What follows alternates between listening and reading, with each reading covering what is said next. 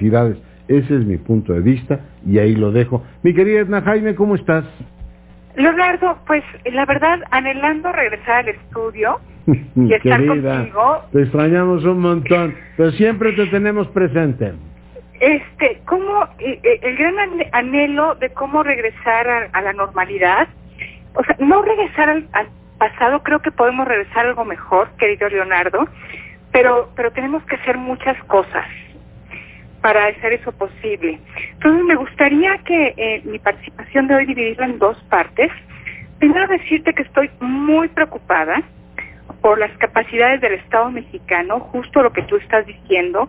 No hay que recortar más, querido Leonardo. Hay que gastar, hay que gastar bien, hay que hacerlo bien.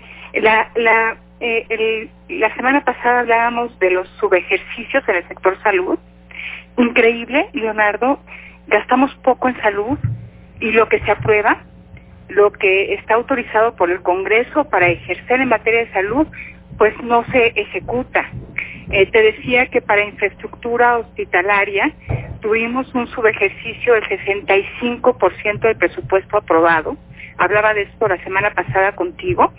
Tengo nuevos datos, un poco más desagregados. Por ejemplo, el tuvo un subejercicio del 68% en infraestructura, en programas y proyectos de infraestructura, pero también de equipamiento médico. Me parece terrible. ¿68% en ambos casos? El infraestructura y equipamiento médico. Sí, el 81%. Criminal. ¿Dónde está el contrapeso y quién vigila esto, Leonardo? No te quiero decir que tengo evidencia para probar que esos recursos se fueron a apoyar a Pemex te puedo decir que aquí hubo subejercicio y que Pemex, el sector energía, tuvieron sobre ejercicios. Entonces podemos, podemos hacer la especulación sin tener yo las pruebas, pero decirte que esto no puede suceder. ¿Dónde está el Congreso de este país? ¿Dónde está la Cámara de Diputados que debe llevar el control presupuestal? Y que debe de vigilar lo que aprueba.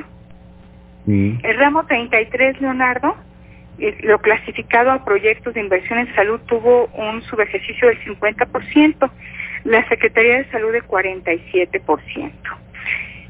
¿Qué implica esto, Leonardo? Que el Centro Nacional de Programas Preventivos y Control de Enfermedades estima que vamos a tener 250 mil mexicanos enfermos por el coronavirus, por el COVID-19 el 80% tratamiento ambulatorio, el 14% que son 24 mil, un poquito más de 24 mil y punto cinco eh, requieren hospitalización y está estimando, está estimando que más de 10 mil eh, mexicanos requerirán terapia intensiva.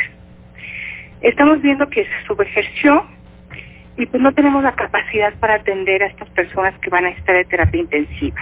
En nuestra capacidad instalada en el sector salud es de 5.523 ventiladores mecánicos y de terapia intensiva pues un poco menos para atender a la población que la va a necesitar.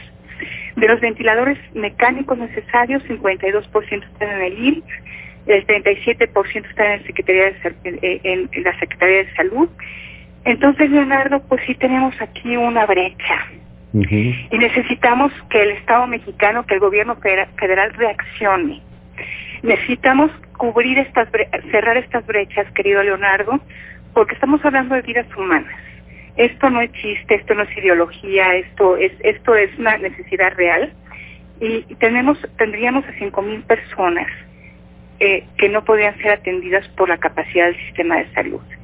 Esto implica un viraje eh, diría yo, un viraje sustantivo en lo que se planteó para el presupuesto 2020.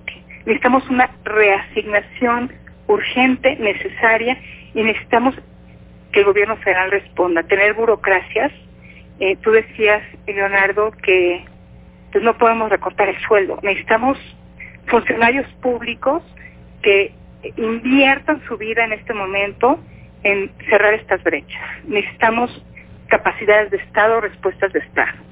Y necesitamos una, reasignación importantísima del presupuesto 2020 para cerrar la brecha y atender a los mexicanos que se infecten y se enfermen. Necesitamos la reconversión hospitalaria eh, que ya está planteada y, necesitamos que esto se haga además, Leonardo, y no es necesidad y no es ganas de golpear al gobierno en un marco de transparencia. Entonces, Leonardo, la segunda parte de mi participación quisiera, decirte que cómo podemos poner las cosas que México Evalúa generado en estos tiempos al servicio de lo que el país necesita en estos momentos. Hoy, Leonardo, estaríamos eh, eh, eh, pudimos haber presentado en Nuevo León una plataforma que lo conversé contigo en su momento. generamos una plataforma con código abierto para seguir casi en tiempo real la, la obra de infraestructura física en el Estado de Nuevo León. Pues a mí me encantaría que esta plataforma en código abierto la adoptara el gobierno federal para poder informar a los mexicanos cómo va a ser esta reconversión y esta reasignación presupuestal y que todo lo que tenga que hacer a través de adjudicación directa, porque son estamos en una emergencia, pueda ser transparente para los mexicanos. Esto nos va a asegurar que se tomen buenas decisiones. Entonces, esta plataforma de infraestructura abierta, pues decir que está disponible y que sería fantástico que se pueda utilizar esta coyuntura. Mira.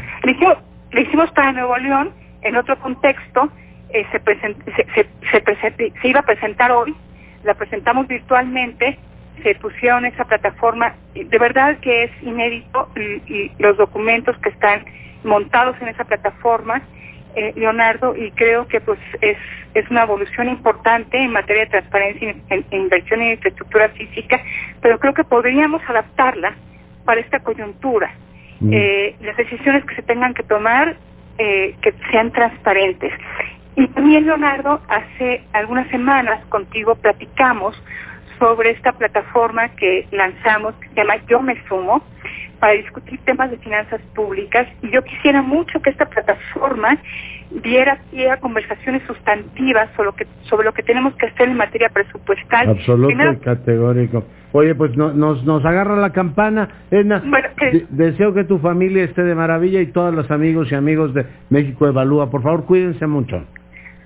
Lo mismo para ti, querido Leonardo. Seguimos platicando. Gracias. muchas gracias. Pausa, volvemos. La posada del fracaso, donde no hay consuelo ni ascensor